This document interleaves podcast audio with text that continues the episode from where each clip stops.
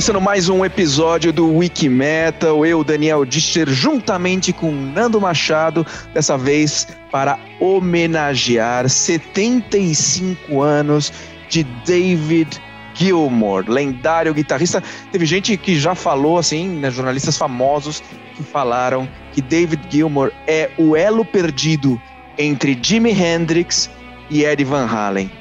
Ele é a ligação entre isso, o elo perdido entre isso. O que, que você acha disso, Nando Machado?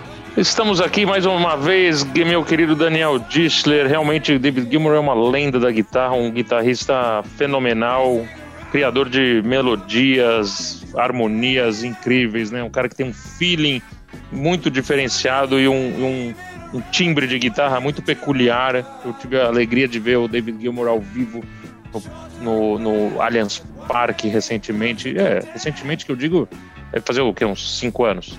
Mas realmente foi um dos grandes shows que eu vi na vida. E o, o timbre de guitarra dele realmente é emocionante, né? Estamos falando aqui de David John Gilmour, uh, o guitarrista que não é um dos membros fundadores do Pink Floyd, né? Mas apesar disso, ele se tornou o líder do Pink Floyd, né? Depois de, de alguns anos, né? Com a saída do Roger Waters. A gente vai falar sobre a carreira dele, várias coisas legais que aconteceram na carreira dele. E eu acho que ele pode sim ser considerado um, um elo perdido entre o Hendrix e o Van Halen, mas eu acho que ele tem um estilo muito, muito único, assim, né? Ele não é um cara de, de, de velocidade, não é um cara de, de shredding, né? Mas é um cara de, de feeling mesmo. Eu acho que o, as, melodias, as melodias que ele criou nos solos dele, nas músicas que ele criou, que ele compôs, e, e, não só como guitarrista, como vocalista também, né? Tem uma voz muito bonita, canta muito bem. É, o David Gilmour é um cara realmente extremo bom excepcional, gosto. extremo bom gosto.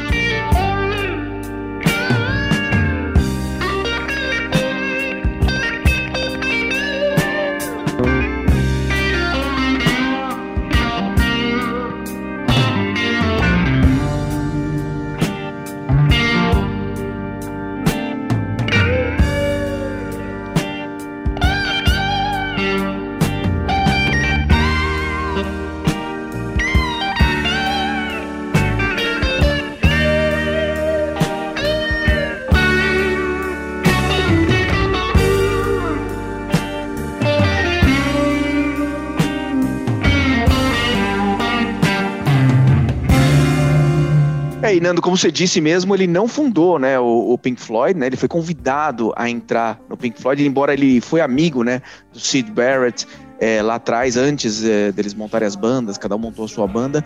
E, e, e no disco de estreia do, do, Pink Floyd, né, o The Piper at the Gates of Dawn, de 67, o David Gilmour não participa desse disco, né? Em 68, quando eles estão gravando o segundo disco, que é o A Saucerful of Secrets, é, a saúde mental do Sid Barrett já não tá lá essas coisas, começa a deteriorar e o David Gilmour é convidado para entrar e para substituir, para completar a gravação desse disco. E o disco é acreditado aos dois, na verdade. Depois o próximo disco, que é o More, de 69, já não tem mais o Sid Barrett. E aí ele praticamente segue conduzindo a vida inteira o nosso querido Pink Floyd. É, e realmente a banda, apesar da, do, do Sid Barrett ser um cara extremamente talentoso, até genial, mas era um cara muito problemático, né? E o David Gilmour, quando ele entra na banda, ele, ele leva o, o, Pink Floyd para um outro patamar, assim, é, até se a gente considerar um, outro patamar comercial, né? Ele, ele não tem tanta psicodelia do, e a loucura do Sid Barrett, mas isso faz com que a banda também é, chegue num, num outro num, num outro nível artístico, né?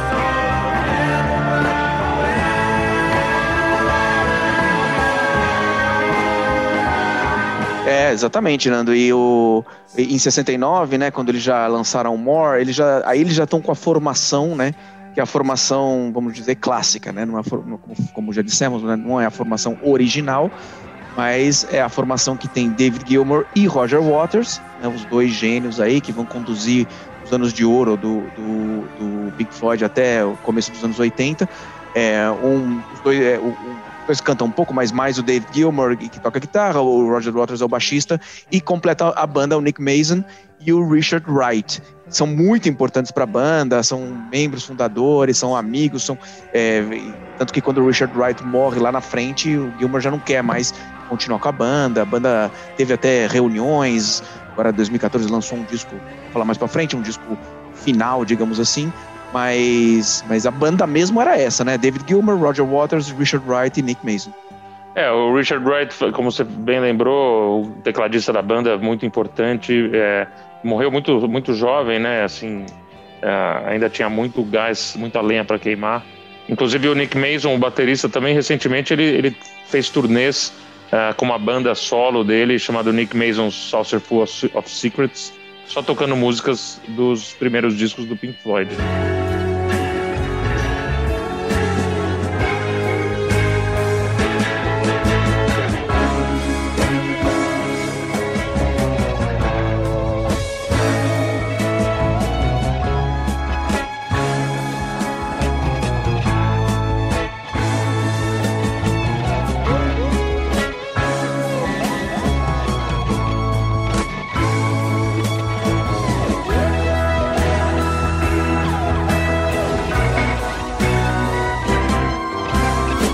E nessa fase de ouro aí, você tem o seu preferido? Uh, the Wall, Animals, Wish You're Here, Dark Side of the Moon. O que, que, você manda como o seu. Eu sei que é, esse é outro quadro, eu tô invadindo, né? O quadro Você e o Gastão e tal. o favorito, né? Mas qual que é o seu favorito aí? Olha, é muito difícil para mim escolher entre três discos do Pink Floyd para mim. Para mim, o, o, Dark Side of the Moon, de 73, o Wish You're Here, de 75, e o The Wall, de 79, esses três discos estão entre os três discos que eu mais ouvi na vida. E, e não sei, é difícil, mas os três acho que talvez, principalmente o Dark Side of the Moon e o The Wall, são os, os maiores sucessos comerciais da banda, né?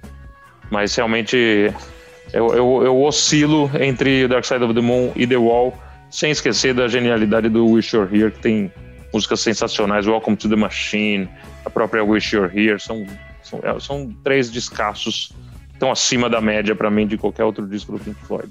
Muito legal as escolhas, Nando. E eu, diferente de você, eu ouvi bastante também esses discos, tudo. Mas para mim, é tipo assim, primeiro lugar o que eu vou falar, depois segundo, terceiro, quarto e quinto não tem ninguém, depois vem alguém em sexto lugar, né? Mas para mim o The Wall, ele é, é, eu ouvi demais o The Wall. Ouvi muito The Wall e também gostava muito do filme do Alan Parker.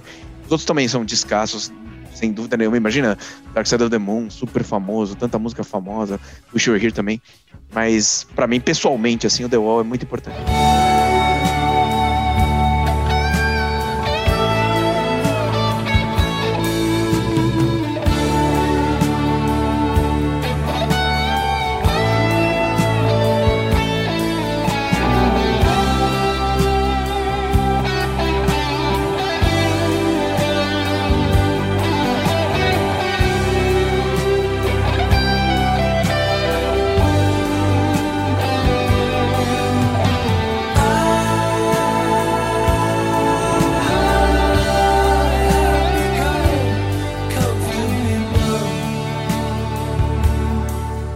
Coisa também característica do Pink Floyd que vale a pena ser citada são as, são as artes, né? O Pink Floyd sempre foi uma banda que, que além do, da música, né? Eles sempre tiveram uma relação com as artes, né? Tanto as artes gráficas dos discos, quanto as artes que eram exibidas nos shows, né? Os cenários, a iluminação, é, todo o roteiro do show parecia que você estava num filme. Tanto é que o show do Pink Floyd foi considerado por muitos e muitos anos como o maior show de rock de todos os tempos, né? Com, por toda essa questão visual, né? E, e falando sobre as capas, é, muitas das capas do, dos discos do Pink Floyd foi produzida, foram produzidas, muitas dessas capas foram produzidas por uma empresa chamada Hypnosis. Hypnosis era uma, era uma empresa de design, fez inúmeras capas de, de discos de, de, de, bandas, várias bandas, a gente pode citar algumas aqui, mas a, a Hypnosis era, era uma empresa do Storm Torgerson, que era um, um designer inglês que realmente mudou a história da, da do visual né, dentro do rock. E, e o cara que fez capas inacreditáveis, Dark Side of the Moon, por exemplo, é dele, Wish You're Here, por exemplo, é dele. Uh, tem outras capas de outras bandas, o Presence do Led Zeppelin é dele. O, Dark, o Dirty Deeds Down, Down Dirt Cheap do ACDC é da, da Hypnosis também. Eu tive a oportunidade de, de visitar o, o estúdio da Hypnosis em Londres. Ele, o Storm já tinha falecido. Tive uma, uma, fiz uma entrevista com o Rupert, que era o cara que, que realmente que era fotógrafo do, das capas do, do, da, da Hypnosis. E ele me contou uma coisa muito legal, Dani, que, por exemplo, aquela capa do A Momentary Lapse of Reason, é um disco disco maravilhoso do Pink Floyd também, lá do, de, de 87. É uma capa que tem é, um monte de cama, né, no, na praia. Não sei se você lembra dessa capa, mas ele uhum. comentou comigo que essas fotos realmente eram de verdade, assim. Eles, eles é, levavam, sei lá, nesse caso do, do, das camas, eles levaram não sei quantos caminhões carregando dezenas e dezenas de camas para uma praia e tiravam a foto. Não tem efeito não, as fotos não tinham efeitos de computação, de computação gráfica, assim, de tipo é, replicar as camas, né? É, eles realmente eram camas de verdade ali. Então isso faz com que realmente mostra, né, o, o cuidado que a banda tinha com a parte visual, né? E, e, e era um investimento altíssimo, né? Eles gastavam é, uma bela grana para fazer a produção das capas dos discos, coisa que é impensável hoje em dia, né? Principalmente porque a grana vem do streaming e no streaming a gente mal vê a capa dos discos, né? Um quadradinho de 3 por 3 centímetros. Naquela época, o vinilzão, a galera investia pesado nas capas.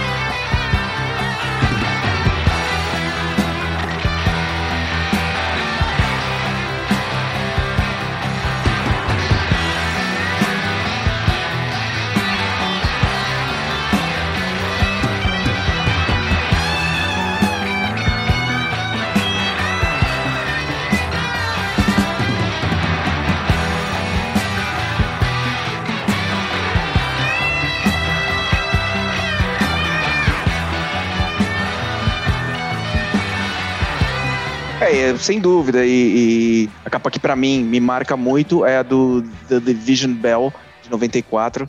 Também acho uma capa maravilhosa, também é dele, né? Do, do Storm lá.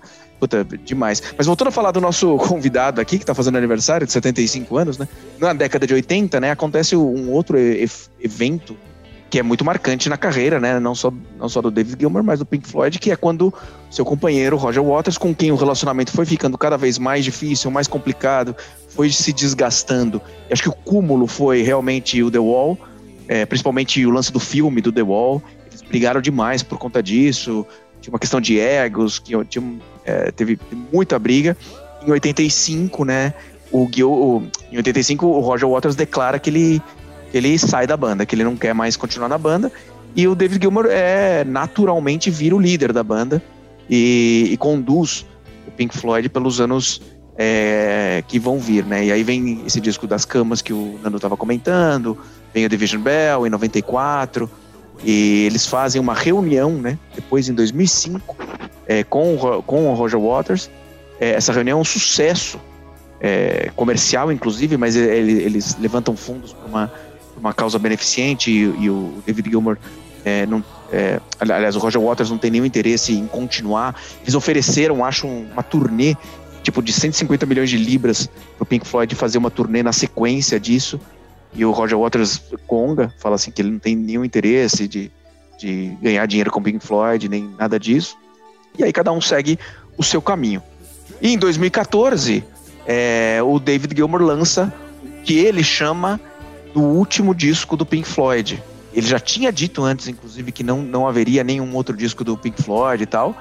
mas é, acho que ele não resistiu à tentação, né? O Division Bell, né, em 94, ele fala que aquele foi o último do disco, mas em 2014 eles lançam o The Endless River, que é um disco bem honesto, assim, bem, bem legal, assim.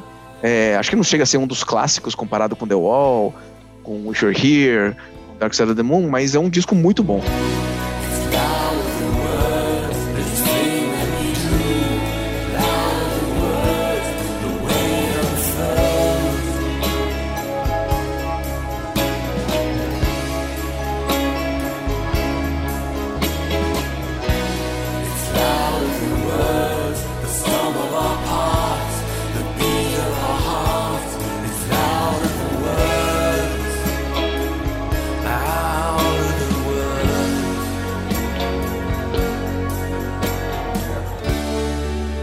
Exatamente, Daniel Disler, o, o, o, David Gilmour realmente ele vem carregando o Pink Floyd já desde a saída do Roger Waters como líder, né?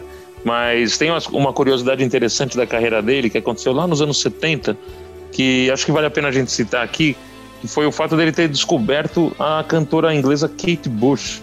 Quem descobriu a, a cantora foi o, Roger, o David Gilmour e, e ele que levou, ele, ele financiou a gravação de três demos da, da Kate Bush. Ela, ela, ela já tinha mostrado uma demo, né, é, meio caseira para ele, e ele ficou impressionado com a, com a qualidade artística da Kate Bush, né, com o talento da Kate Bush, e ele bancou é, três gravações diferentes de, de demos da Kate Bush para mostrar para um executivo da EMI na época, que era gravadora do Pink Floyd, e inclusive esse executivo acabou contratando a Kate Bush, então é, além de grande guitarrista, grande compositor, cantor e líder do Pink Floyd, ele também contribuiu e muito para a descoberta né, da, da carreira dessa grande cantora, né?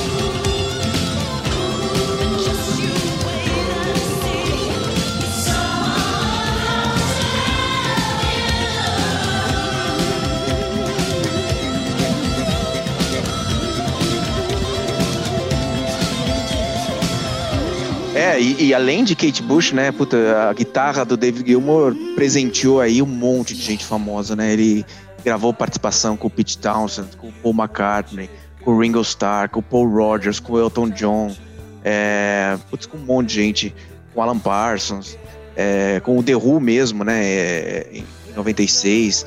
Então, é um cara muito, muito, muito lendário, assim, grande, grande guitarrista, muito premiado, Inclusive, estava falando antes da gente começar a gravar de um prêmio, né? Que ele recebeu da coroa, né?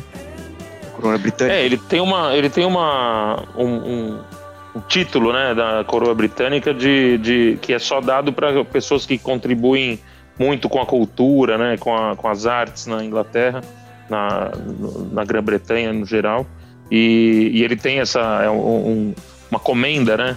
De, de, tipo, como se fosse um cavaleiro da, do Império Britânico, uma coisa do tipo uh, que ele recebeu por ter contribuído tanto com a cultura inglesa. E, já que você falou da participação dele com o Paul McCartney, ele gravou guitarra em algumas músicas do Paul McCartney, inclusive uh, na música We Got Married, do Flowers in the Dirt. Ele gravou também no, na No More Lonely Nights, do, do Give My Regards to Broad Street, uma música que fez muito sucesso do Paul McCartney. Gravou também no, com Wings, na música Orchestra, né? no tema da orquestra, que é uma música instrumental do, do Wings. Mas ele, uma participação muito legal dele com o Paul McCartney, foi um show que eles fizeram no Cavern com o, com o Ian Pace na bateria, o, o David Gilmour na guitarra e o Paul McCartney no baixo tocando só clássicos do rock, né? Quem que era o outro guitarrista? Você lembra disso? Não lembro. É, esse, esse, esse show, inclusive, saiu em DVD na época, Live at Cavern Club, e foi gravado em dezembro de 99, já faz mais de 20 anos mas é uma participação divertidíssima. Eles tocam clássicos do rock da época, né? Grandes, grandes clássicos do início da, do rock and roll. Muito legal David Gilmour, é, pelo jeito, é, um, é um, uma figura que todo mundo gosta muito, né?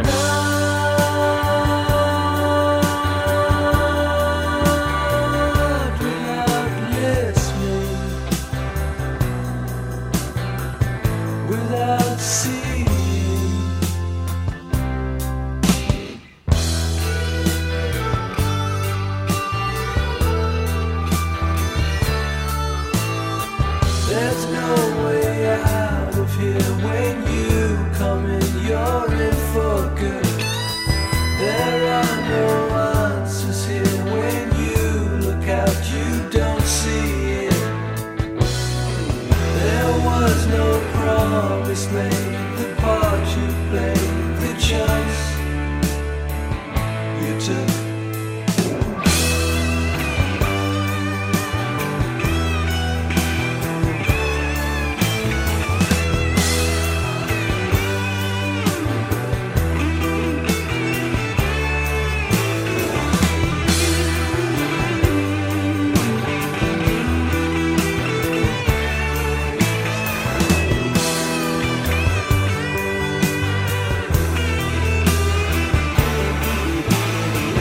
Que o Paul McCartney mesmo fica muito à vontade com ele no palco. É, sem dúvida. E outra coisa que você vai gostar, Nando, é que. É, porque eu. A gente falou no começo, né, que ele, tipo, não é um, um virtuoso que toca um milhão de notas por segundo, mas que é um guitarrista que tem, se caracteriza pelo bom gosto, né? E o Steve Rothery, que é o guitarrista do Marillion, que é um dos guitarristas que eu acho que tem mais bom gosto, ele já deu várias declarações falando que para ele David Gilmour é uma das maiores influências. Então, é comprovação. Sem dúvida. Disso quando você vê o, o Steve Rothery ao vivo, você, você, percebe realmente uma influência muito grande do Gilmore, né, na, no feeling, no, no, na maneira dele tocar, no timbre da guitarra. Eu acho que vale a pena a gente citar também a, a carreira solo do Gilmore, né? Falei que vi o show dele é, ao vivo aqui em São Paulo. Ele, ele tem uma carreira solo de alguns discos solo, né? Quatro ele discos. quatro discos só de estúdio. Mas acho que os dois primeiros, o, o, o David Gilmore tem o nove, chama David Gilmore mesmo, é de 78, e o, e o About Face, que é de 84, são discos sensacionais, vale a pena conhecer quem não conhece. E, e depois ele foi só lançar um disco solo novamente é, em 2006, né? Que é o On an Island, e depois lançou o Rattle That Lock em 2015. Mas eles têm, ele tem também alguns discos ao vivo, que é o do, da carreira solo, né? O Live at Gdansk, foi gravado na Islândia, que é, saiu em DVD, é, é maravilhoso esse, esse show é, de 2008 e tem o Live at Pompeii de 2017, que inclusive é, foi gravado é, nas ruínas lá de, de, de, da, de Pompeia, que é onde o Pink Floyd lançou também um fez um filme, né, lá nos anos 70, né?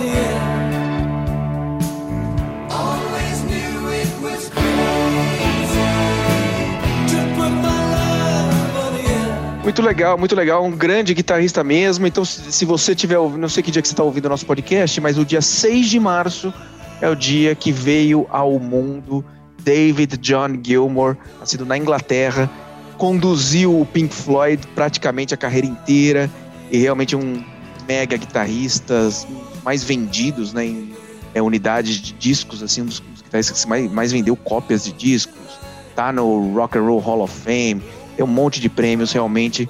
É, passeamos aqui um pouquinho pela história desse grande guitarrista, né, Nando?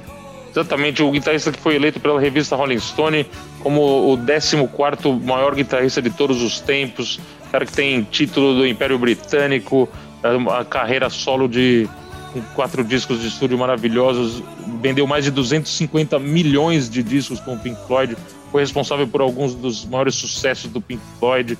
É um cara que realmente uh, emociona ao, ao, quando a gente ouve o som da guitarra dele. Ficou conhecidíssimo pela Black Strat, né, uma Stratocaster, uma Fender Stratocaster preta, que realmente quando você vê aquele cara no palco tocando aquela Stratocaster, dando aqueles o solo de Comfortably Numb, por exemplo, do The Wall, é um dos solos mais maravilhosos de todos os tempos. Quem conhece sabe o que eu estou falando. E, e, fica aqui nossa homenagem a esse grande guitarrista, grande banda Pink Floyd, a gente adora. Mas o David Gilmour, com certeza, é um dos uh, grandes contribuidores para o sucesso do Pink Floyd. Nos vemos em duas semanas, Nando. Exatamente, daqui a 15 dias estaremos de volta com mais um episódio inédito do Wikimetal. Tá certo falar contribuidor? Contribuidor, tá certo. Você Por que não? tá contribuindo com a cultura das pessoas.